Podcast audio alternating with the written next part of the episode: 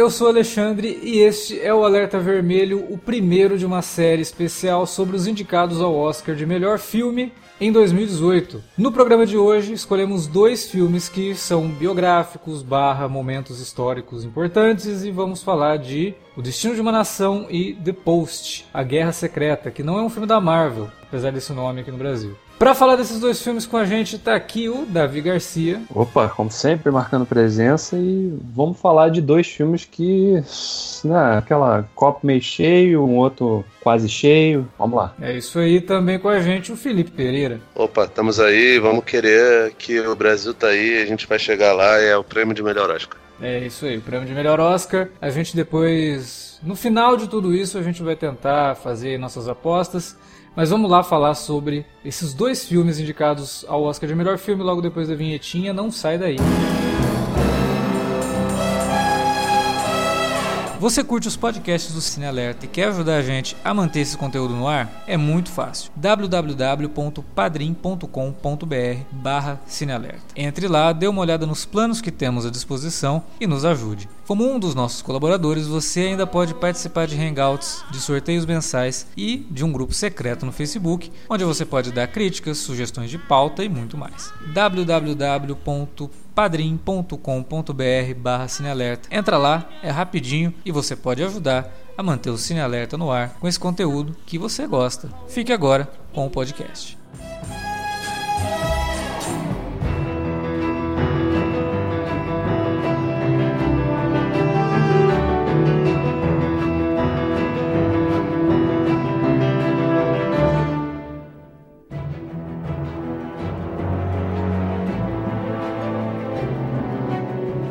Bom, para dar início ao debate aqui sobre os filmes indicados ao Oscar de melhor filme, a gente escolheu esses dois por eles terem essa proximidade de serem histórias reais, com personagens. E também porque você, e também porque você não quis botar o Me Chama pelo seu nome por motivos de você não ter visto ainda. Sim, tem isso também, mas eu acho que o Me Chama pelo seu nome vai se encaixar com outros filmes que a gente vai discutir nos outros programas. Eu acho que esse, esses daqui, como o pessoal, o pessoal aí mais moderninho está dizendo, esses dois filmes dão match, entendeu? E aí fica Nossa. melhor pra gente, pra gente comentar aqui. Para dar início à conversa, a gente vai falar primeiro do Destino de uma Nação, filme com o Gary Oldman, né? O Gary Oldman interpretando o Winston Churchill, dirigido pelo Joe Wright e com roteiro do Anthony McCartan, que já fez um filme que a gente já discutiu num outro podcast de Oscar, que é o Teoria de Tudo. Isso vai explicar muito do que a gente tem para falar sobre esse filme aqui, né? Contextualizando, Destino de uma Nação, ele conta o primeiro mês de governo do Winston Churchill como primeiro-ministro da Inglaterra. Já de cara ele precisa enfrentar uma situação extrema, que é justamente a, o avanço das forças nazistas pela Europa e dias depois ali uma batalha que a gente já viu em 2017 no filme do Christopher Nolan, que é a Batalha de Dunkirk, que também é um filme indicado ao Oscar que a gente não vai comentar nesses programas porque já tem um podcast exclusivo para ele, né? Mas é que a gente talvez acabe falando dele enquanto discute aqui o destino de uma nação. como, como um mecanismo de fuga, né, cara? Pois é, tem que falar de um filme bom para poder fugir de falar de um filme ruim, cara. Porque o, o Destino de uma Nação, eu até entendo a nomeação do Gary Oldman a melhor ator, realmente merece. Ele tá ótimo. É, a maquiagem que fazem nele é impressionante. Você não vê o Gary Oldman ao mesmo tempo que você enxerga ali alguns maneirismos dele como ator, realmente, mas ele consegue se transformar no Churchill e tá impecável. Mas o filme, cara, ele ter sido indicado, eu até agora não entendi. Tem alguma é, a melhor cota? filme também, eu Cara, não sei. Tem, de tem, biografia, tem cinebiografia no, na, na, Segunda Guerra Mundial. Putz, tem que ter, né? Tá, tem que estar tá lá. Ele, hum. um combo, né? Cara, eu vou te falar, muita gente reclama muito do Joe Wright. Eu não acho ele um diretor horroroso. Tipo, também não é grande. Eu gosto, coisas. gosto de alguns filmes do Joe Wright. Gostei muito do que ele fez com Ana Karenina. Eu achei. É, um... Ana, Carolina, Ana Carolina é um filmão, cara. Ana um filme Carolina. maneiro, um filme, é um, um filme legal. Eu, até o Hannah eu acho legal. O Solista não, eu acho meio Hannah, merda. O Hannah eu gosto pra caramba. E o Peter Pan é meio, zo meio zoado algumas coisas, é mas assim. Ruim. Peter Pan é muito ruim. Ele visualmente ele tem umas paradas legais, que ele até tenta botar nesse, nesse filme. Mas eu acho que o problema do Destino de uma Nação é de fato roteiro, sabe? Esse lan, ele é muito esquemáticozinho. Aquela parada de tipo, ficar mostrando dia a dia e olha só como, como nós somos moderninhos aí, deu um match junto com. com cara, não funciona para mim. É um negócio que dá um nervoso absurdo. E o Destino de uma Nação acaba entrando meio, meio, meio nessa pegada, sabe? É um filme que ele é todo feito pro Churchill do Gary Oldman brilhar e todos os outros personagens em volta são muito, mas muito, muito, muito apagados perto deles. Não é que eles são coadjuvantes, é que eles são quase figurantes. E são arquétipos também, né? É, são todos eles assim, olha, tem a garotinha inocente que tá uhum. ali e o Churchill maltrata ela e você fica com dó e ela faz o papel do público. E aí eu fiquei até com medo do filme seguir um negócio meio, sei lá, comédia romântica, o Rei e Eu, né? E aí o Churchill. Mas não, não, não foi por esse lado, mas é bem zoado. Todas as cenas dele com a, com a secretária dele são muito zoadas. Eu até espero que alguém faça um trailer fake de uma comédia romântica do Churchill com ela. Porque, cara, todas as não, cenas, não, assim, se você juntar, filme, ficam zoadas com, com isso. Christian Scott Thomas, que faz a, a esposa do Churchill, a personagem dela né, tá ali porque precisa ter a família do Churchill, mas ela não. Não, cara, eu vou te falar, ela talvez resuma bem o que é o drama dos outros personagens, porque tem uma hora que ela fala: a nossa família sempre ficou. Eu, quando casei com ele, tinha me apaixonado pela figura do, do Winston, mas eu sabia que eu sempre ficaria em, em segundo Sim, plano, né? porque o primeiro plano era a vida política dele. E esse filme é exatamente isso. Só que, do, que ele tá, você troca o Winston Churchill por Gary Oldman, vida política por papel do, do, do do, Churchill. É. E, e, segundo plano na vida por qualquer tridimensionalidade nos personagens, né? Porque não tem, de fato. Cara, no, no podcast do que a gente fez sobre o The Room, né? Uhum. Eu lembro que eu falei que o Artista do Desastre é um desses filmes assim que daqui a um tempo você não vai lembrar muito bem dele, mas você vai lembrar da performance do protagonista, né? Do que o James Franco fez. E o Destino de uma Nação, ele, ele tem uma. Ele guarda essa mesma característica, porque é um filme absolutamente esquecível, mas com uma atuação bastante marcante, bastante impressionante do Gary Homem Velho, né? Que certa que muito provavelmente vai ser o ganhador do Oscar mesmo, porque sim, é, sim. Também ainda não vi todos os concorrentes, mas dos que eu vi até agora é o que se destaca com, com mais facilidade. E ele tá bem mesmo, ele, ele faz um personagem até bem denso, dentro da medida do possível que o texto permitia, e rouba realmente o filme para ele, o filme é dele, sobre ele, né? E, e mesmo nas cenas em que ele tá contracenando com atores que são tão bons quanto ele, quanto como o Ben Mendelssohn, por exemplo, que, que tá bem também nesse filme, Sim. como o Jorge VI, né? Apesar dele não gaguejar no filme, eu achei meio esquisito. É porque, ele, não, né? peraí, vamos lá. Esse filme ele se passa mais ou menos uns seis ou sete meses depois do discurso do rei. Então ele teve mais seis meses de aulas com Geoffrey Rush, então já resolveu ah, o problema. Então já fez, né? Não, tá, tá totalmente curado já, né? É. Tá é porque é, é, o seu discurso do rei é o Karate Kid 1, esse talvez já seja o 40 Kid 4, que é com a Hilary Swank, entendeu? É, pode ser. é, cara, você até citou o podcast do The Room, né? Inclusive, quem não escutou, por favor, escutem, ficou muito legal. E lá pelas tantas, no podcast do The Room, a gente vai apontando algumas coisas zoadas do filme, né? E a gente fala é, do momento célebre do filme em que a mãe da Lisa, personagem que seria a noiva do personagem do Tommy Wiseau, ela fala pra ela, eu tô com câncer. E isso nunca mais é dito no filme, não tem né, relevância nenhuma pra trama. E, pô, me surpreendeu, né, que aqui o destino de uma nação, eu não sei se foi homenagem ao The Room ou se foi incompetência do roteirista, que coloca o personagem que era o primeiro-ministro antes do Churchill, né, que era o Neville Chamberlain, ele uhum. fala lá pra um personagem em determinado momento, ah, eu tô com câncer, tô morrendo. ok! Porque isso não volta mais pro filme. Não é, tem relevância única... nenhuma pra história. E o pior de tudo, na vida real, esse personagem só descobriu que tinha câncer meses depois dos eventos mostrados no filme. Quer dizer, é uma, uma, uma liberdade histórica, poética ali. Tá ali só pra é. adicionar um conflito Foi. que nunca é conflito, né? Exato, né? O cara e, e esse é um grande problema desse filme, cara, de tomar certas liberdades para tentar alavancar pedaços da trama ali, sem que elas não, não deem lugar nenhum, ou quando dão, eu não sei se a gente vai pular etapa já comentando essa parte. Não, mas... eu sei do que você vai falar, eu acho melhor é, a gente deixar mais lá. É, é. Mas, mas o que eu quero dizer, e a gente vai comentar disso depois, mas o que eu quero falar agora é que são, são várias coisinhas assim que vão acontecendo ao longo da história que não dão lugar nenhum, não, não, não criam ou não ajudam a amplificar nenhum conflito específico. Elas estão ali só para ser uma cena isolada mesmo, né? Ou para deixar o Churchill mostrar que ele fica nervoso, né? Que ele, né? Ele é meio irracível, que ele é uma figura absolutamente diferente daquelas das suas contrapartes no, no partido ali, né? É só para isso que serve, né? A maioria dessas cenas. E cara, eu, eu, eu adoro filme histórico. Uhum. Só que se você, eu acho o seguinte, se você vai fazer um filme histórico, pelo menos tente ser respeitoso com o fato.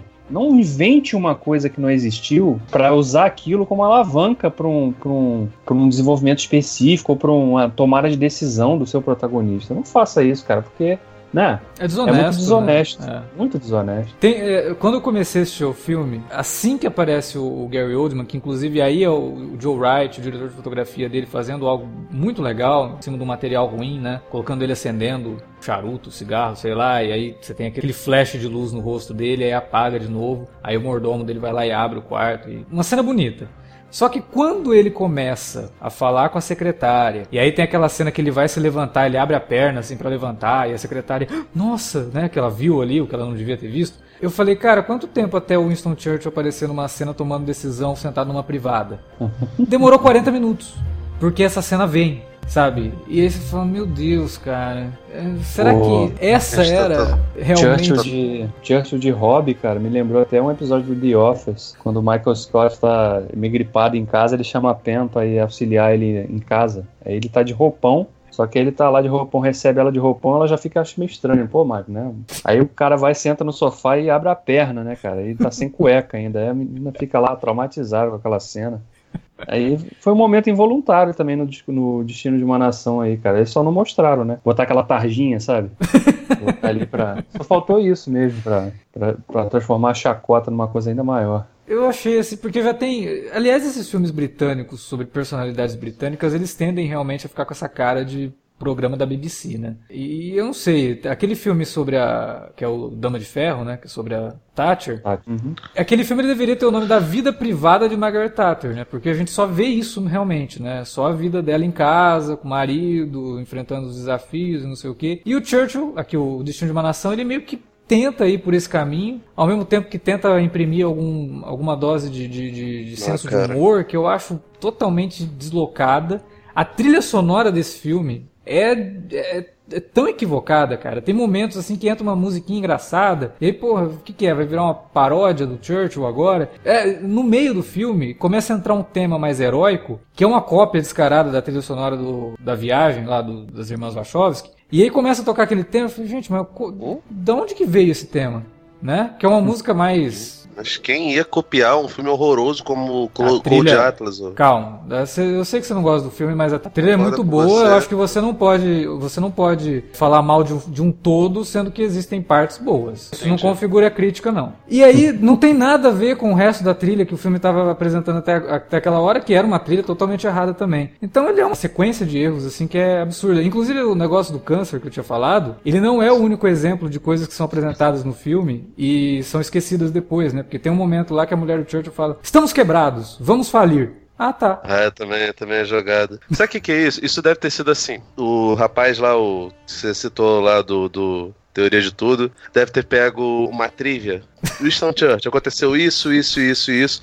Aí ele foi juntando as coisas, foi riscando que não, não botaria, falou: Isso aqui é importante colocar. Aí ele foi escrevendo o roteiro. Na hora que ele foi escrevendo o roteiro, tinha aquela listinha e ele esqueceu durante os tratamentos que tinha que colocar aquelas coisas ali. Ele falou: Pô, então bota como fala dos personagens. Aí vai tem isso. Aí tem a porra do, do, do câncer que acontece depois. Cara, uma das coisas que o, o Davi falou lá no começo Talvez eu tenha essa impressão diferente da dele, pelo fato de eu ter que ver muito filme durante, durante um ano e eu, eu tenho uma boa memória, pelo menos para os filmes marcantes, mesmo que os filmes não sejam bons, como é o caso do, do Dama de Ferro, por exemplo, né? E do, do Teoria de Tudo, Jogo da Imitação, são filmes biográficos que têm boas atuações. Não sou muito fã do Ed Redmayne, mas acho ele muito bom no Teoria de Tudo. Eu adoro o Benedict Cumberbatch, ele tá muito bem no, no, no Jogo da Imitação e também a Mary Streep no, no Iron Lady. Agora, cara, para ser bem sincero, eu tenho quase memória nenhuma sobre a história, sobre os outros méritos do filme, porque, pô, tudo bem, o filme é horroroso, a gente não gosta, mas até o Destino de uma Nação tem boas coisas ali, por mais que o todo seja ruim, entendeu? Então, eu, eu não sei se tem tanta possibilidade de você lembrar do filme, fora o lance da atuação, que, cara, pra ser sincero, tipo, eu lembro que a atuação da Meryl Streep era boa, mas eu lembro de pouquíssimas situações. Eu lembro, pra falar a verdade, as coisas que mais me lembram são até coisas meio ruins. Que é aquele final lá dela, dela meio senil, gargazona, Nossa. conversando com o fantasma do, do, do, marido dela, sabe? Que é uma parada muito tosca, né? Na verdade. Era marido, de repente era irmão. Na verdade, eu acho que você não lembra que ela tava bem no filme. Você lembra que a Meryl Streep tava no filme, então automaticamente é, ela tava bem no filme, entendeu? Então, tipo Agora... tipo assim, eu acho que é, é capaz até do filme ter uma. Do, do artista do desastre, por exemplo, que ele citou, ter uma longevidade maior. Até porque, pô, papel cômico talvez marque mais a gente do que, do que é, alguns papéis dramáticos, né? Pelo menos assim, pro grande público fica, fica mais essa marca. Então, o artista do desastre, até por ser mais divertido, talvez ele fique mais na memória do, do público daqui, sei lá, uns 5 anos do que o Destino de uma Nação. Mesmo Eu... com o destino. Provavelmente o Oldman vai ganhar, né? É, é, o, é, o, é o favorito, né? Pra ganhar o Oscar de, de melhor ator. Eu, eu, concordo com o que o Felipe falou, até porque, analisando assim, pô, o Redman tá ótimo lá, como o Hawking no, no, no, Teoria de Tudo. Só que, sinceramente, eu também não me lembro dele. Tanto assim, sabe? Eu lembro das cenas dele, mas não. Pra mim acabou, já foi esse filme. E por mais que o Gary Oldman realmente esteja muito bem aqui, o filme é tão fraco, tão ruim, tão cheio de coisas que não sei se vai. Porque, como a gente falou lá no o, o, Artista do Desastre, apesar de eu ter problemas com o filme, eu gostei do filme. Né? Então eu, eu também acho que eu vou me lembrar mais do, do James Franco, como o Tommy Wiseau, por conta das situações que eles colocam no filme, sabe? A, a atuação tá boa, mas o texto é horrível. Se não fossem os discursos do Churchill que o Gary Oldman faz, que, que, é o texto mesmo do discurso do Churchill, cara, esse filme seria intragável, porque o, os diálogos do filme são ruins também. E aí eu acho que a gente pode entrar naquela cena que o Davi queria entrar aquela hora lá, e eu falei, não, espera. Do Homem-Aranha 2? É, não, mas o, antes disso, vocês estão falando dessa coisa de uma possibilidade de, de, a gente daqui a um tempo, ah, vamos lembrar aqui dessa, desse trabalho do Oldman que ganhou o Oscar de melhor ator em 2018. É, acho que tem uma cena que, inclusive, eu acredito até que eles devem usar no próprio Oscar, né, como clipe, Uhum. E é aquele momento em que eles estão lá discutindo se, se aceita, se, se, se leva para frente o negócio de talvez negociar com Mussolini lá, uhum. condições de, né, de, de uma, chegar a um acordo com, com, os nazistas e tal. E aí o Churchill dá aquela explodida, né? Aí ele fala: sabe por que você não negocia? Porque você não pode negociar quando sua, sua cabeça tá dentro da boca do tigre. Não tem como, não, não há como negociar assim, né? E acho que é um momento que ele. E aí todo mundo para ali, assim, né? Acho que é um momento bem catártico até pro personagem dentro da, da, da naquela altura no filme. E eu acho que é um momento que talvez a gente pode se lembrar daqui a um tempo. Vir assim, ah, quando for buscar na memória, bom, um momento do filme. Acho que esse. Pelo menos para mim, acho que esse é um momento que ficaria marcado. Mas vamos falar da, do grande ápice do filme, né? O grande, a grande sacada genial do roteirista que achou agora eu vou arrebentar. Vou fazer todo mundo chorar aqui. O povo vai chorar mais do que assistindo o drama dirigido pelo Spielberg. Aí o cara me faz um troço tão brega, que é uma cena tão ridícula, sabe? E que não tem nada a ver com o que o filme mostrou do personagem até aquele momento. Eu entendo o que, ele quis dizer, de colocar o povo como. Mas não inventa um negócio, sabe? Não, não existiu aquilo. É mal feito, é brega, traz impacto nenhum, cara. Eu acho que, a não ser, obviamente, que o filme esteja sendo assistido por quem se emociona com novela, aquele momento não tem impacto nenhum, fora o, o, impacto negativo, né? Que é, é gigantesco. Que é o momento que o Churchill vai no metrô, encontra aquele monte de gente e se torna, sei lá, o Papai Noel. Tava esperando alguém sentar no colo dele e falar: Ó, oh, eu quero ganhar no final do ano uma bolinha de gude. Porque, cara, brincadeira aquilo ali. É, é, ridículo, ele se torna um, um, cara dócil, de repente ele se torna um bom velhinho. Todo mundo ali, e fica muito claro durante o filme que as pessoas não tinham uma boa visão do Churchill, de repente todo mundo, nossa, primeiro-ministro, é, concordamos com o senhor e não sei o quê. Caramba, né? É. E aí ele aí para piorar, né? Ele vai lá na, na, na, na no parlamento na, na, Câmara dos Comuns e vai falar com, com, a galera lá. Gente, falei com uma galera aqui, ó. Eu acho que. ele, eu tenho... E ele, e ele lembra o nome e sobrenome de todo mundo, né, cara? Não, ele anotou no, na, na, caixinha de fotos. Ele anotou, né? ele anotou. É, anotou aonde, né? Na... Depois também, né? A gente é. vê ele anotando num papelzinho lá, mas tinha nome de todo mundo, né? Enfim. De, de, repente a caligrafia dele era de letra pequena, né? Agora, cara, realmente houve, né?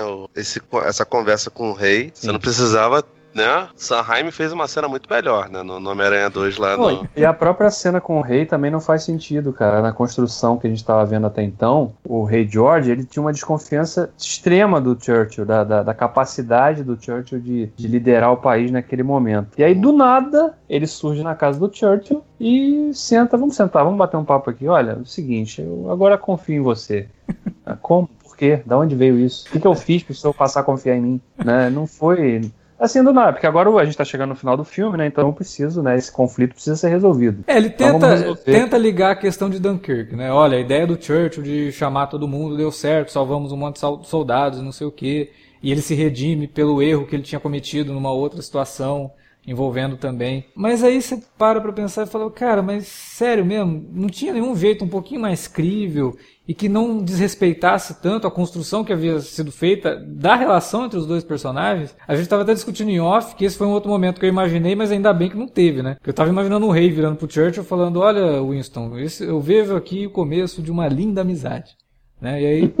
Porque é, é nesse nível, não me surpreenderia se tivesse. Enquanto é, lá o, o Dunkirk ele consegue promover esse sentimento de nação de uma forma muito mais interessante do que é feito aqui nesse filme. E a gente estava até discutindo também em off como que os dois filmes que a gente escolheu aqui, eles refletem a situação atual do mundo, o que é fundamental num filme histórico. Né? Porque o filme histórico ele também tem que refletir o momento que ele foi feito, não só o período que ele se passa. É outra coisa, né, cara? E até buscando disso uma das maiores, maiores e melhores lições, né, que Battlestar Galactica nos deixou, uhum. que era, né, a história se repete, né? Quem Sim. não, né? E tem muitos ditos populares que falam, giram em torno desse tema, que se você não aprende com a história, você vai, você está fadado a repeti-la, né? Sim. Então, quando você vê uma obra histórica, você, no cinema, eu acho que a, a capacidade do cinema de promover uma discussão em torno de qualquer coisa, qualquer evento, qualquer acontecimento histórico, ela tende a ser maior, né? Tende a ser mais poderosa, né? A mensagem chegar a mais pessoas, né? Do que em outros tipos de mídia. Mas aqui acho que é fundamental, né? E isso que você está falando de do filme ecoar um reflexo do que a gente vive hoje, do mundo que se vive, das coisas que vem acontecendo e o panorama que a gente está vendo aí para os próximos anos à frente é realmente assombroso, né? E você percebe que talvez a intenção do roteirista fosse fazer um, um baita de um filme sobre é, como que a gente precisa lutar contra fascismo, né? Como que a gente precisa lutar contra o extremismo. Mas no fim não é isso, né? Que o filme passa. Porque tem momentos ali que você percebe que ele está dizendo isso. Né? É o filme, é o filme meio argumento da Jessica Chastain lá do Charlottesville, tá ligado? Ah, sim. cara, tipo, se combate o nazismo com violência. Não, cara, combate sim. Eu acho que o Destino de uma Nação, por incrível que pareça, ele sobe bastante no, no, no conceito por conta do Dunkirk ter sido um filme que foi tão falado pelo bem e pelo mal do, do, durante os últimos tempos, cara. Porque se passa no meio do filme a Batalha de, Dunk, de Dunkerque, né? E se discute o que, o que aconteceu lá. E obviamente que não é conduzido com o mínimo de, de cuidado que, por exemplo, o Nolan teve ao fazer o Dunkirk, né? Mas é muito pouco, né, cara? Tipo, especialmente pra um filme que tá concorrendo. Se fosse só estatueta de melhor ator, eu até entendi. Agora, não, o melhor filme é foda, né, cara? Não é justificável e até por não ser justificável, como que o Oscar também ignorou alguns outros que estavam muito bem cotados, né, para ser indicados, para jogar o Destino de uma Nação. Aí você fala, porra, tinha coisa melhor aqui. Infelizmente, vamos ter que engolir ele sendo dito naqueles intervalos que, ó, conheça agora o outro indicado melhor filme, ele vai aparecer lá, mas é só isso que a gente vai conseguir se lembrar do Destino de uma Nação, porque é um filme totalmente esquecível realmente. O que é uma pena. Como eu falei, como ele reflete um momento que a gente está vivendo hoje, poderia ter um impacto maior e poderia ter mais relevância, sim. É uma pena que não aconteceu, né? Vamos, vamos torcer para que ainda saia uma cinebiografia do, do Churchill daqui uns 20 anos, porque não vão fazer Não, cara, tá bom, velho. Ah, não, não, deixa, deixa. Que, que lide com isso Faz de uma forma melhor. O Churchill, do... vocês não assistem a série The Crown, né? Da Netflix. Né? Não, não. Pô, falam que é boa, né? É, eu acho, eu acho ela meio paradona, assim, mas ela é tecnicamente impecável. E o Churchill do John Lithgow hum. é tão bom quanto esse do Gary Oldman, cara. Não, então, mas é isso que eu tô falando. Tipo, é, é, é bom o Churchill. Pra, pra é. ser bem sincero, quando você fala, ah, façam outra biografia do Churchill, eu não, eu não quero, cara. Eu não acho maneiro. Acho, eu gosto de filmes históricos, mas não gosto de cinebiografias, sabe? São poucas trajetórias que realmente valem um filme inteiro em volta delas, entendeu? É, porque senão Querem fica fazer muito uma ensino de culto a alguma coisa, né? Culto aquele cara Sim. e tal. O Dunkirk, eu, eu, acho que é por isso que o Dunkirk funciona tão bem. É uma trama real, mas com personagens ali fictícios que servem para reproduzir, são avatares do que estava é, acontecendo é, ali, né? Soldados rasos, a maioria. Tem, tem, tem um monte de, de arquétipos, mas são soldados rasos, são, são pessoas comuns. E assim, cara, por exemplo, uma parada tipo The Crown, por mais que seja lenta, como o David tá falando, tá reclamando, é um retrato do todo, né? Muito melhor. Você precisa fazer um filme sobre o rei, o, o rei lá, o, o Gaguinho. Você pode botar ele no meio de um filme como tá lá o vilão do Batman no, no meio desse filme, entendeu? Funciona melhor, realmente. Mas aí depende do, do, do diretor. Você vê que o Joe Wright ele tenta colocar algumas coisas legais. Tipo, tem uma cena que tem. Ele vai mostrando as explosões, né? Na França, e aí faz uma fusão com o rosto de um soldado morto, com os olhos vermelhos, assim. Porra, que legal, né, cara? É boa a cena. Só que ela é uma pérola no meio de um monte de bosta, né? Esse filme, em muitos momentos, ele me passa a impressão de realmente um filme que, olha, ele foi concebido para ser um telefilme, só que aí os caras viram, porra, cara, olha o trabalho do Gary Oldman, isso não pode ficar restrito à TV apenas aqui, né? Vamos dar uma reforçada nesse, incrementar no orçamento aí e, né, investir mais no marketing e tal. Porque a quantidade de, de, de, de cenas em cenários externos é, é, é ridícula nesse filme, né? Ele não. realmente realmente parece uma obra de TV, cara, de quantidade de cenas fechadas em, em estúdio, né? Claramente em ambientes fechados ali. O que é um então... desafio também. Eu acho que a direção de fotografia desse filme manda bem nisso, porque conseguiu fazer essas cenas internas ficarem visualmente interessantes, né? É, sempre tem um, uma luz entrando e poeira e fumaça da, do, dos cigarros do Churchill. Quer dizer, o, a equipe técnica ah, do filme estava tentando engrandecer o negócio, mas o texto não deixa, né? A gente até falou algo muito parecido no, no, no, minicast, num dos minicasts que a gente gravou sobre Star Trek Discovery. Tem problemas de roteiro terríveis. Tecnicamente é muito legal, mas o texto atrapalha, fica no caminho. E é, eu... chega num ponto que não tem o que o diretor faça ali que vai salvar isso, cara. Aquele velha história, né, cara? Um roteiro muito bom pode ser sabotado por um diretor ruim, né? E... Mas você ainda vai conseguir enxergar. Agora, um roteiro ruim, cara, você pode botar o melhor diretor do mundo, melhor equipe de fotografia, melhor tipo de som. Não tem jeito, cara. Um roteiro ruim não, não tem como salvar. É, se não for você, um diretor é... que tenha já experiência em realmente escrever e mudar texto, sabe? Trabalhar e falar, não, tô com o roteiro na mão, mas não é isso que eu vou fazer fazer, não. Isso aqui não dá. Eu não sei se o Joe Wright tem essa capacidade, entendeu? Eu, uhum. pelo, pelo que ele mostra aqui, eu acho que não. Ou ah, ele cara, não tem, ou não quis tentar fazer também, né? Então... É. Não, ele, ele, não, ele não, discutivelmente, ele não é puta diretor, apesar de eu até gostar de algumas coisas que ele fez. E, e eu acho até que eu sou da, perto dos amigos que falam dele, eu sou até da ala que suporta o Joe Wright mais do que, do que a maioria. Até essa coisa que você falou, o, o Alex, que eu acho, eu acho até que é legal em alguns momentos, na maior parte das vezes é, é meio repetitivo, sabe? Toda cena precisa ter, ter fumaça. Caraca, esse cara não abria a janela nunca. E olha que eu tô. Pô, cara, eu, eu gravo meu vídeo na, na, casa de um amigo, né? Casa do, dos amigos lá do, da, da Brisa de Cultura. Eles fumam o tempo todo. Cara, eu saio de lá com cheiro de fumaça, com cheiro de fumaça. Eles não percebem isso. Eles até, até perguntaram pra mim como é que, como é que funciona isso. Que de certa forma eu sou fumante passivo. Sim. Pô, cara, quando você abre a porta, eventualmente a gente abre a porta, porque é muito calor no, no, no Rio de Janeiro, sabe? Nunca Sim. fica aquela fumaça acumulada que nem fica naquilo. Mas é o que eu ia te falar, você tá levando em conta aí que você mora no Rio. Londres é diferente, né? É que, não, é porque eles quiseram manter o fog constante até nas, nas, nas cenas internas.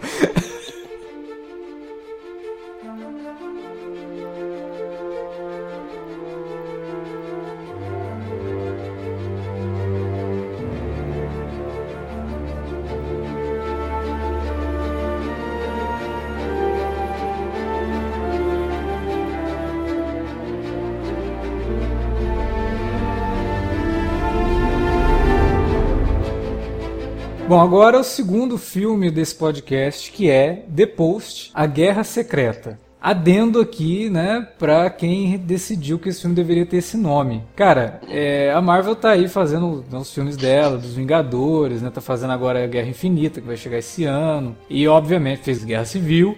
E Guerras Secretas é uma saga muito famosa da Marvel que eu eu acho que eles têm em mente de levar pro cinema, né? Vai ser muito bizarro quando isso acontecer. Porque teremos dois filmes no Brasil com esse nome, sendo que um não tem nada a ver com o outro, né? The Post, A Guerra Secreta, filme dirigido pelo Steven Spielberg, com Tom Hanks, Meryl Streep e todo o elenco de Fargo. Leftovers. Leftovers e American é. Horror Story, né? É, é. E o filme que conta é quase uma prequel de Todos os Homens do Presidente. E o Spielberg faz questão de brincar com isso na, na última cena e eu achei maravilhoso isso. E vou dizer, não é o meu filme preferido para levar o Oscar, acho que longe disso, mas acho ele muito mais digno de estar na, na disputa do que o, o, o Destino de uma Nação. Mas é um dos filmes que eu mais gostei desses que a gente vai comentar aqui. Eu gostei realmente do, do The Post. Achei, assim como eu tinha falado há muito tempo, quando eu assisti Munique, do, do Spielberg, que Munique é um filme muito maduro do Spielberg, é, e Ponte de Espiões, que é um filme que eu também gostei,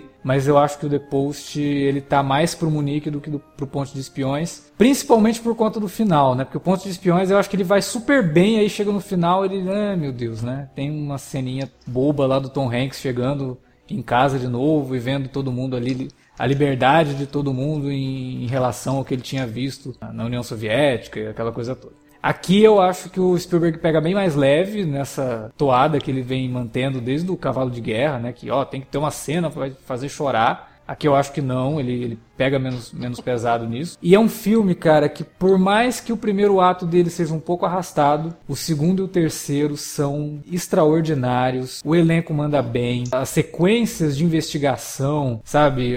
os diálogos do, do, Tom Hanks com a personagem da Mary Streep, do, da personagem da Mary Streep com os outros personagens também, são muito inspirados. Que ele é um filme de diálogos, né? E é difícil você fazer isso sem Você também é formado em. Você também é formado em jornalismo, né, o sim, Alex? Sim. Cara, eu, no, no, até no vídeo que eu fiz lá no Cinema Raiz, pedi pra você botar no, no no post, inclusive, eu tava falando que eu acho que inconscientemente o Spielberg fez uma, um comentário sobre o, a função do jornalista, né? Porque esse começo do filme tem um ritmo bem arrastado mesmo. Para mim lembra muito do, o, o, trabalho jornalístico pragmático de dia a dia, ter que ficar fazendo, fazendo clippingzinho, verificando fonte, indo atrás de, de, de, de notícia, basicamente lendo tudo que. Hoje em dia nem, é bem diferente do que era na, na, nos anos 60 e 70, né? Que, que no caso representam a história que se passa no, no The Post lá, da Guerra do Vietnã, esse negócio todo. Mas assim, hoje você tem que ficar vendo, tipo, uma porrada de, de, de, de sites gringos e que falam sobre cultura pop para poder perceber se você tá repetindo as coisas ou não. não e o The Post até comenta é. isso, né? O personagem do Dan Bradley, ele até fala em determinado momento algo sobre isso, né? Tipo, a gente precisa parar de, de repetir informação dos outros, né? A gente precisa de um furo aqui, é. precisa de uma matéria. Na, na, na época não tinha Google Google pra você dar uma olhada é. nisso e a facilidade que você tinha de, de acessar o jornal de uma porra. Tem, tem até uma cena engraçada sobre isso, que os caras vão, vão ver lá o New York Times, eles vão na banca no horário que o cara entrega lá na. na, na, na, na banca.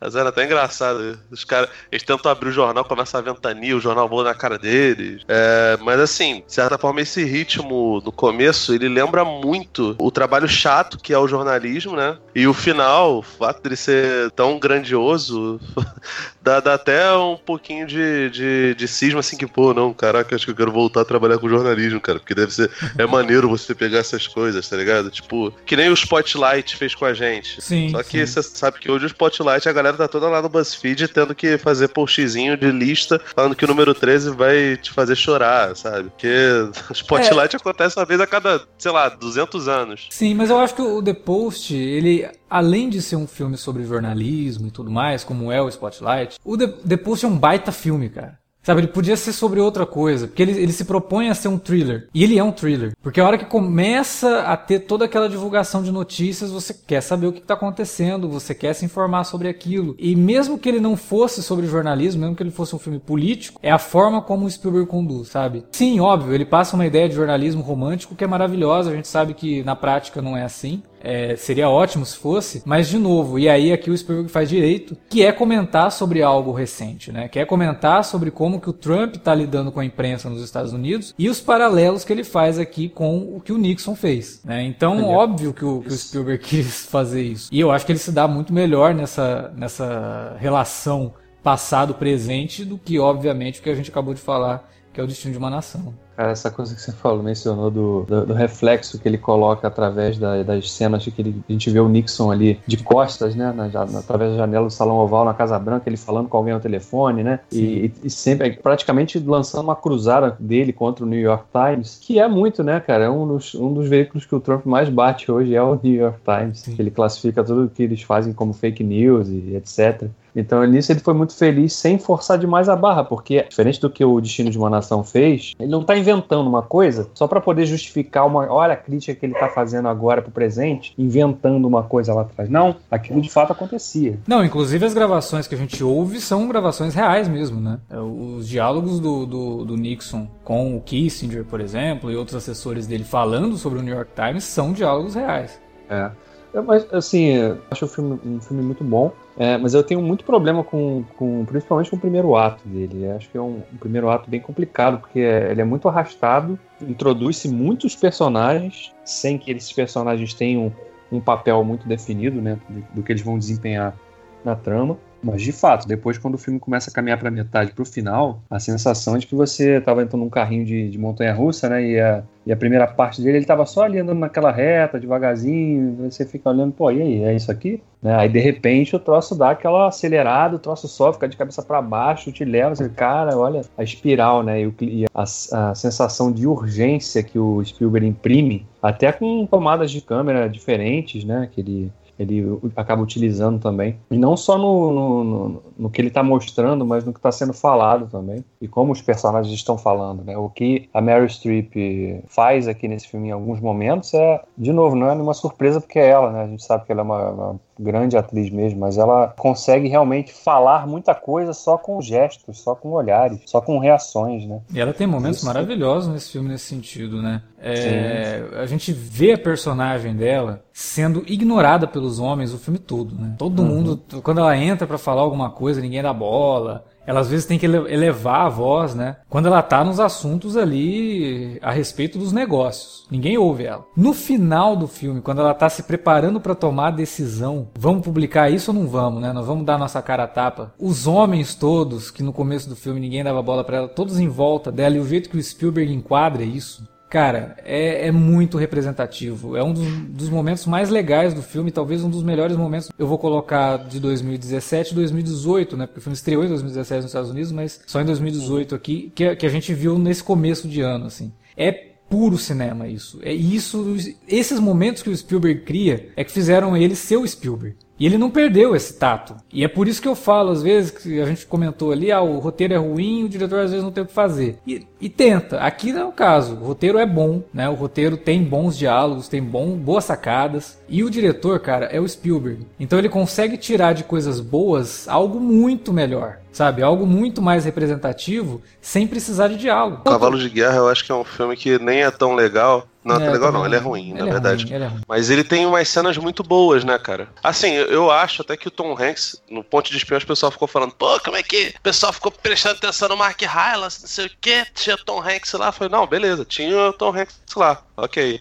Mas, cara, o Mark Rylance, ele engole o filme. Sim, o... sem dúvida. Assim como nesse filme, Tom Hanks está lá e ele faz a, a, parada brilhantemente, mas, cara, é um filme pra Mary Streep, né? Sim. É, ela, ela, ela consegue transitar, você vê claramente, ela é a mulher que ela detém o comando do, do Washington Post na mão. Ela não é do jornalismo, mas ela entende como é que funciona todo, todo o mecanismo do, do, do, da imprensa. E, cara, ela consegue fazer tanto a mulher frágil, que é toda hora é, ignorada, calada pelo, pelos homens, e toda uhum. aquela parada, daquelas palavras em inglês que eu sempre esqueço como é que se pronuncia, que pô, também é complicado, né? O pessoal não podia só falar o, o homem escroto falando, seria mais fácil. Mansplaining, não sei se eu sempre ah, mansplaining. Mansplaining. Mansplaining, realmente tem um monte, né? Que ela faz alguma coisa, o cara, não, você tem que entender que isso é isso, é isso. E ela, meu Deus, eu sei, é. cara.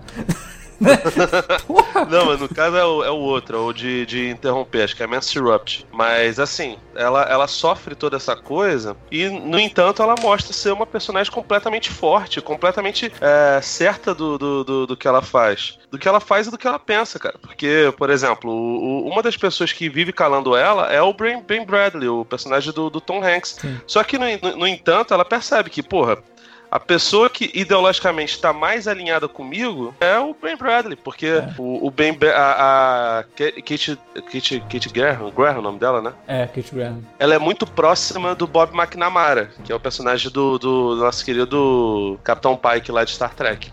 E ela, tipo assim, ela sabe que ela não pode dar algumas informações por ser uma, uma pessoa que, que tem o privilégio de ser próxima dessa fonte. E quando o Ben Bradley começa a confrontar ela, não é nem o primeiro confronto que ele faz, tipo, a primeira cena do, do Tom Hanks com ela com, com a Meryl Streep, ele é muito, o Ben Bradley é muito escroto com ela. Sim. E tipo assim, ela fica meio, sentiu, sentiu o golpe, sabe? Mas aquilo dali é claro, eu acho que nem é tanto, óbvio que é, que é machismo, porque qualquer manifestação de um homem contra uma mulher que seja respeitosa tem uma, uma dose de machismo. Mas é tipo assim, ele querendo se, se, se destacar porque ele é um cara abaixo na, na hierarquia. A gente entende, entende por aí. E, e tem Mas... muito assim de que, tipo, eu sou jornalista, entendeu? Fica quieta aí, você não entende nada é, disso. Eu é. trabalho com jornalismo, eu sei o que eu tô fazendo, né? Porque tem um Cara, momento assim... lá que alguém pega e fala assim: é, quando o pai dela, quando o pai dela deixou o comando do jornal, ele deixou pro marido, o que diz muita coisa sobre ela. Aí o Dan Bradley pega e fala: Não, eu achei que isso daí dissesse muito sobre o tempo em que isso aconteceu. Porque, na verdade, ele pode sim ter os seus momentos machistas no filme, mas boa parte deles são não são de propósito, né? É a cultura daquele jeito, mas você percebe que ele está tentando entender o lado dela também, e ele sabe que a hora que ele precisar é ela que ele tem que recorrer. Não, é, Os cara, outros ele, não, né? Os outros são machistas escrotos mesmo, de tipo, ela é mulher, ela não serve para isso. Você vê o cara falando isso, ah, ela é mulher, E ele sabe que, tipo assim, que, por exemplo, que as limitações que ela tem em relação ao Bob McNamara ele tinha Com, em relação ao é. JFK, né, cara? Então, tipo, são personagens que são muito parecidos é, entre eles, sabe? E, e a parada funciona basicamente por causa disso. A química entre os dois é muito boa, indiscutivelmente legal, né? O, o, modo como ele, como ele guia toda, toda a coisa, né? É, eu, eu, assim, tem uma cena no filme também que esse é o momento Spielberg para te fazer chorar. Farei você chorar agora, né? Que é quando ela vai descer as escadarias lá do Congresso e aí ela passa por todas as ativistas, né? E aí ela vai passando e as mulheres todas olhando para ela com expressão de admiração, né? Porque olha, temos sim uma mulher aqui, né? E podemos sim estar no comando de algo, né?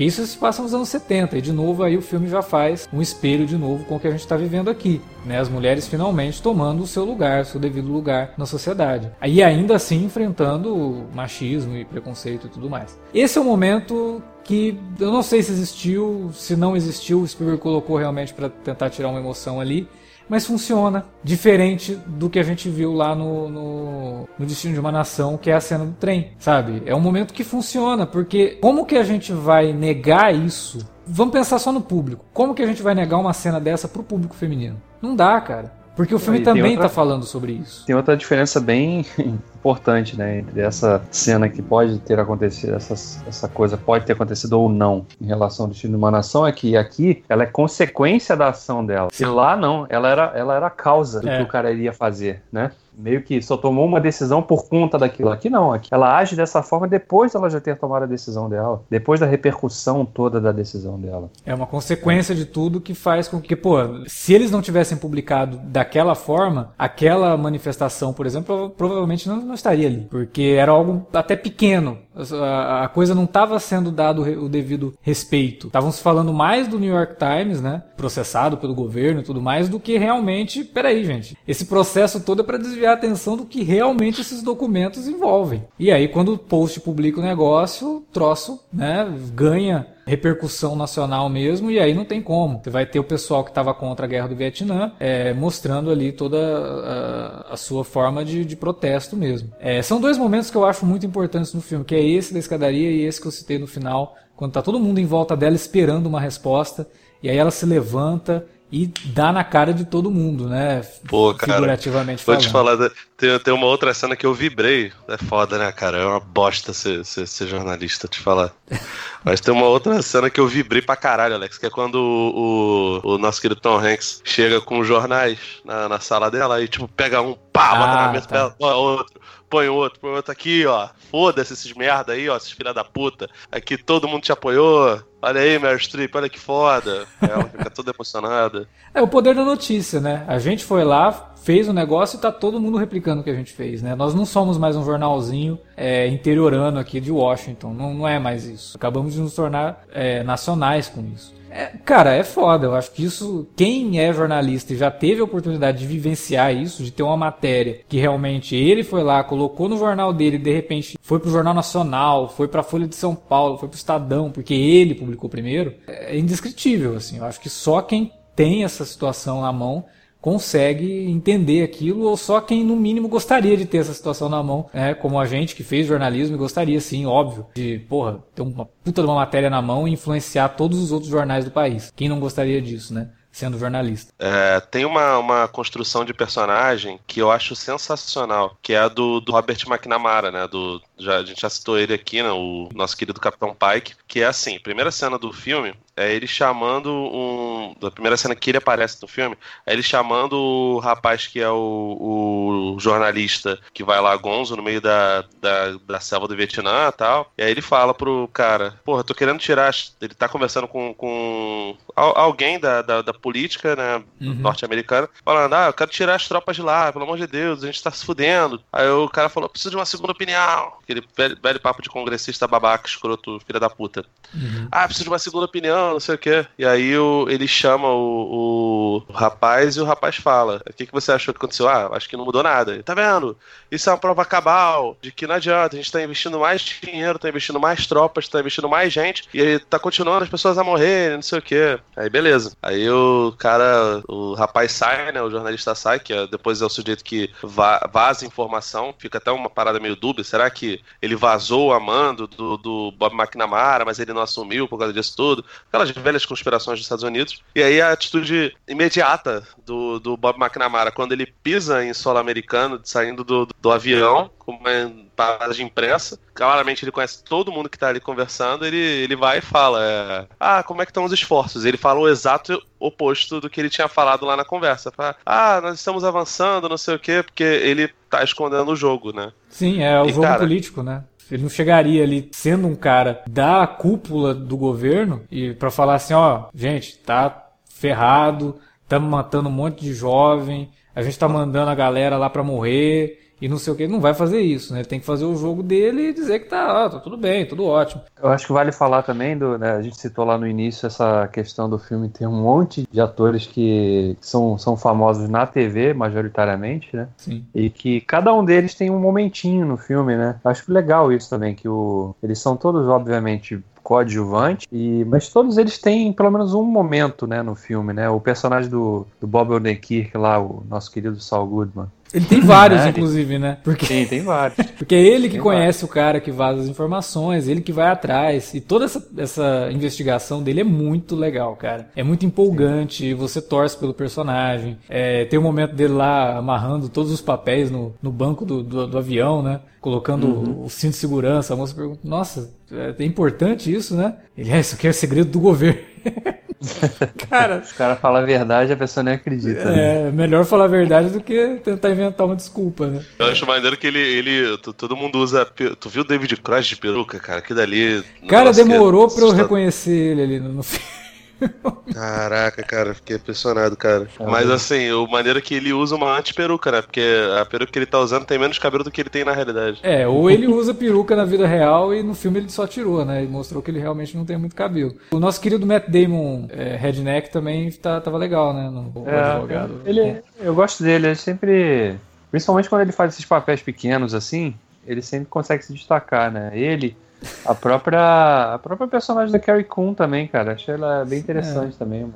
Eu acho é até que ela poderia ter um pouco mais de destaque, né? Porque... Sim, podia ter mais. É. Ter mais, porque ela claramente é um peixinho meio que fora d'água, né? Numa, numa redação, tinha praticamente todos eles eram homens e tava ela ali, ela aparentemente tinha, os, as pessoas respeitavam ela, né? Sim. Tanto que ela que tava ali acompanhando a ligação, né? Pra saber o resultado da, do que estava sendo feito lá, dito lá na, na audiência, né? Até a, a Alison Brie também, que faz a, a filha da Kay Graham também, apareça bem pouquinho, né, ela, ela faz um negócio bem interessante, porque ela é responsável por desenvolver o conflito familiar da questão da, né, de ela meio, é, em determinado momento do filme, ela até força meio que falar com a mãe, não, deixa pra lá, mãe, né, vamos curtir aqui e tal, esse negócio aí de tocar esse, deixa pros caras aí, né, e reflete também muito da, da época, né, do, do pensamento realmente da, da mulher achar que, que era o homem que tinha que tomar conta dos negócios, né, não era família. E depois ela muda de, de, de, de, perspectiva, né? Quando ela vai vendo a mãe realmente tomando as rédeas da, das decisões ali pro, pro jornal, né? E é bem legal ver esse tipo de, de mudança nesse personagem coadjuvante, porque eles não ficam diferente lá do Destino de uma Nação, que são personagens absolutamente unidimensionais. E aqui a gente vai vendo até, a gente consegue perceber pequenas mudanças assim de comportamento e atitude desses personagens ao longo da história, principalmente quando a gente chega no terceiro ato, de fato, quando a coisa já está realmente numa escala de urgência muito maior e todos os personagens estão ali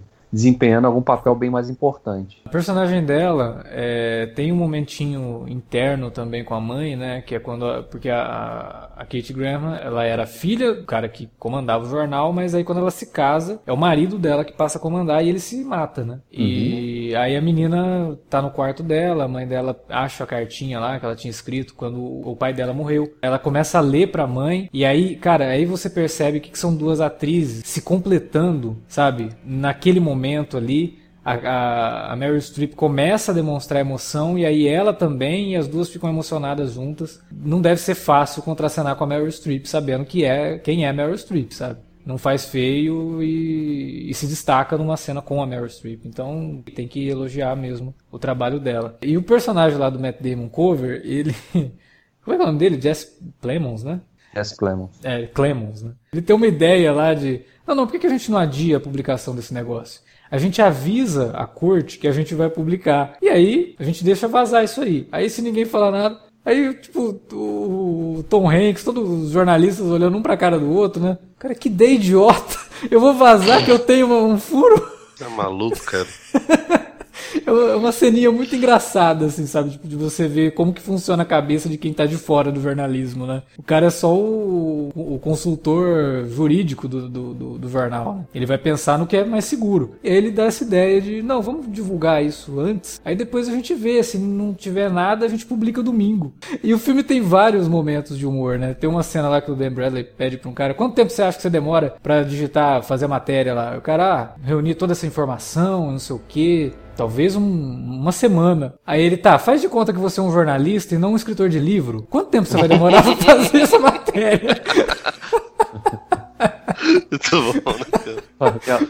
A, a ceninha quando eles chegam para se reunir na casa do, do Ben Bradley ali, o personagem do Tom Hanks, é bem engraçado também, que a filha dele tá vendendo suco, né? Sim. Na, na, na porta da casa, né? É, o personagem, acho que é o personagem do, do Alden Key que pergunta, se eu não me engano. É suco de quê?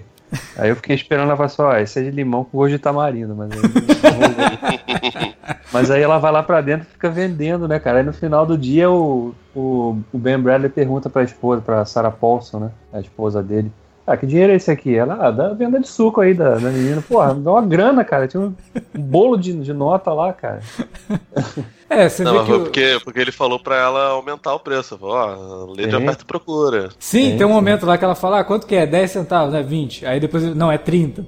É, mas é um comentário interessante dentro do próprio filme, né? Porque uhum. o, a ideia do jornalista ser um mercador de informação, né? Ele, produto do jornal é notícia, né? Então o jornal, de certa forma, de certa forma não, o jornal também é um meio capitalista, ele vive de vender. a publicidade é o que dá o grana do jornal, né, velho? Pois é. A menina, ela representa isso naquele momento, né? Ela é a garota ali que numa situação ela vai dar um jeito de ganhar dinheiro com isso e não tem nada de errado com isso todo mundo ali, cara, e ela tá fazendo limonada, vamos vender limonada. Sacadinhas, assim, muito pertinentes do roteiro e da direção do Spielberg, cara. E esse filme, assim, para mim foi, tirando essa primeiro ato, realmente, que fala muito de mercado de ações e não sei o que, e é um diálogo meio truncado, do segundo pro terceiro é fabuloso e foi um dos bons momentos que eu tive no cinema, em muito tempo vendo um filme que não seja um filme feito para divertir, né? Porque é muito fácil você ter uma, um bom momento no cinema assistindo, sei lá, Thor Ragnarok, Star Wars. Pô, é lógico que você vai se divertir. O filme é feito para isso. The Post não. Não é um filme que é para te divertir, né? É um filme para te informar, é um filme relevante para os tempos atuais, é um filme que você sai do cinema pensando nele, sai do cinema querendo rever o Todos os Homens do Presidente, como eu fiz, e porra, dá uma, uma sessão dupla excelente. Mas ao mesmo tempo ele te diverte, cara, porque o tempo vai passando e você não vai percebendo né? Quando a história realmente pega. E é a direção do Spielberg, cara. É cinema, cinema de verdade, assim. Não é cinema com cara de TV como é o Destino de uma Nação, né? Eu acho que tem uma outra coisa que o Cristiano comentou que acho que vale citar também, que o filme trabalha bem, que é, é ele, ele, ele joga essa questão toda da relação do dono de jornal, do jornalista, e da amizade que às vezes se, se forma com políticos, né? Que era o caso da, da, da Kay Graham, que ela tinha uma relação estreita com o Bob McNamara, né? E o Bradley com o o Kennedy. Inclusive, no próprio. Todos os Homens do Presidente, a sala do Bradley tem lá no fundo uma foto do, do Kennedy, né? Então você vê que realmente o cara tinha uma relação de amigo mesmo com o cara. E ele discute Sim. isso, né? Ele fala, quando ele morre, né? Ele fala, naquele momento eu percebi que eu tinha que dividir as coisas, né? Eu, ali eu já não era mais o amigo do, do, do Kennedy, eu tinha que ser o jornalista. É. é. e acho que esse é um conflito, né, constante do jornalismo, não só em qualquer parte do mundo, né, porque isso é, eu, eu entendo que seja até natural que, que haja, que exista essa proximidade, mas aí o cara tem que saber dividir isso, né, traçar uma fronteira ou um, uma linha, né, que, olha, aqui chega a nossa amizade, aqui minha, o meu papel como jornalista de fato, que é a mensagem lá no final que o, né, que ele, o Ben Bradley fala ali, que os, o jornalismo tem que trabalhar para os governados e não para os governantes, Sim. mas a gente sabe que é uma, não, um discurso belíssimo, mas que na prática na maioria das vezes, e principalmente na imprensa tradicional, não acontece, né? A gente sabe que muitas vezes histórias são colocadas de lado porque, não, isso aí pode, né, vou ferrar o cara, eu tenho uma relação com ele, é, ele tem a ligação com a empresa tal que investe no meu que, que anuncia no meu jornal, não posso fazer isso, né? E aí, quer dizer, a notícia fica em segundo plano em função de, às vezes, de uma relação que se tem se constrói de um, de um dono, de um jornalista, de um colunista com um político, um empresário. Né? Então, isso é uma outra questão que o filme levanta também, que é, que é sempre importante, que está sempre em pauta. Passam-se os anos, mas isso aí sempre continua acontecendo. É uma questão ética, né? E aí vai da ética do jornalista realmente perceber isso. Cara, tem uma outra coisa que a gente não pode deixar de falar desse filme também, que é que eu achei excepcional, é a trilha composta pelo John Williams, né? Que inclusive foi indicado mais uma vez ao Oscar, é. 51 primeira indicação Verdade. ao Oscar. Ele já bateu o próprio recorde, né? Já bateu o recorde dele, do Oscar, de tudo. Porque não ele tem. Tá, ele, tá, ele tá perto, né? Ele só perde, acho que, pro, pro Walt Disney em número de indicações. Putz, uhum. cara, a trilha é ótima mesmo. E você vê como que o John Williams, ele ainda é versátil, né? É, no mesmo ano que o cara compôs Star Wars, que ele fez aquela que é uma das grandes trilhas de Star Wars, é a do, dos últimos Jedi. Infelizmente não, não teve a repercussão merecida. Mas ela é muito boa, ela é épica, né? Uma coisa operática até. E aqui no The Post ele faz uma trilha totalmente diferente. É, ele consegue, em alguns momentos, fazer com que a trilha seja grandiloquente, mas sem ser intrusiva, como acontece muitas vezes, né? Quando Sim. o filme quer, quando a, a trilha quer roubar ou quer fazer você sentir alguma coisa. Não, ela é só um complemento para o que tá, a gente está vendo na cena e sempre é. funciona. É Pode falar gente... que você está falando do Dunkirk, cara. Pode falar. é, mas no Dunkirk eu acho que funciona mais do que no, no, no Interestelar, por exemplo, que é muito mais intrusivo. Mas o, o, John Williams é engraçado isso, porque a gente sempre fala que, porra, ninguém compõe temas como o John Williams e realmente, o cara, Star Wars, Superman, é, Jurassic Park, Indiana Jones, a lista é imensa e maravilhosa. Só que quando ele pega para fazer filmes de drama, você às vezes nem repara que é o John Williams que está ali. Porque ele não cria temas, nada disso. Ele vai sempre no que o pessoal né, chama de leitmotiv, que é o que vai ajudando o filme a criar as situações. Ela se esconde em determinados momentos, ela sobe quando ela precisa e ela se cala também quando precisa. Então o John Williams ele tem essa noção assim da trilha mais clássica mesmo. É uma escola que infelizmente está se perdendo, né? A gente vê muita trilha sendo reutilizada em filme. A gente, porque na hora de montar o filme, o cara utiliza uma trilha temporária, e aí o compositor recebe o filme com aquela trilha temporária e ele refaz a trilha em cima de uma trilha temporária que é a trilha de outro filme. Então, vários exemplos de filmes que você tá, pô, eu já ouvi essa música em algum lugar. Aí você ouve, porra, é o tema do, sei lá, Homem de Ferro tá tocando aqui no Transformers, né? Por quê? Por causa disso. O John Williams é de uma escola mais antiga, né? O cara compõe assistindo as cenas, junto com o Spielberg. Ainda existe essa, essa relação dele, né, também fazer parte do processo. E é uma pena que a idade avançada não permita com que ele trabalhe mais.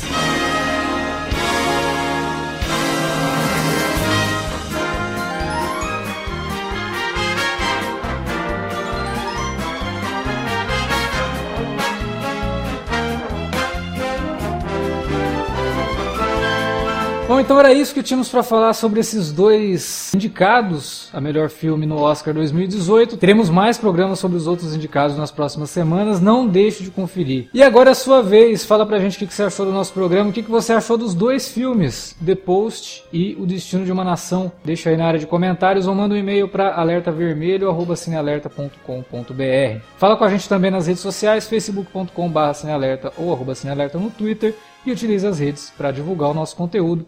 Vamos aproveitar que o Oscar está chegando. Fala aí para seus amigos ouvirem os nossos podcasts, conhecerem né, os filmes que estão sendo indicados aí. www.padrim.com.br barra Cinealerta. Você já sabe, mas a gente gosta de te lembrar. É a melhor forma de ajudar a gente a manter o conteúdo do Cinealerta no ar. A menor quantia que você puder nos ajudar já é de grande valor e você pode também fazer parte do nosso grupo secreto no Facebook dos padrinhos e discutir com a gente temas relevantes para os podcasts e para o nosso conteúdo. Semana que vem tem mais podcasts, tem Star Trek Discovery, tem minicast de Arquivo X e tem mais Alerta Vermelho sobre o Oscar 2018. Valeu pela audiência, galera. Até a próxima.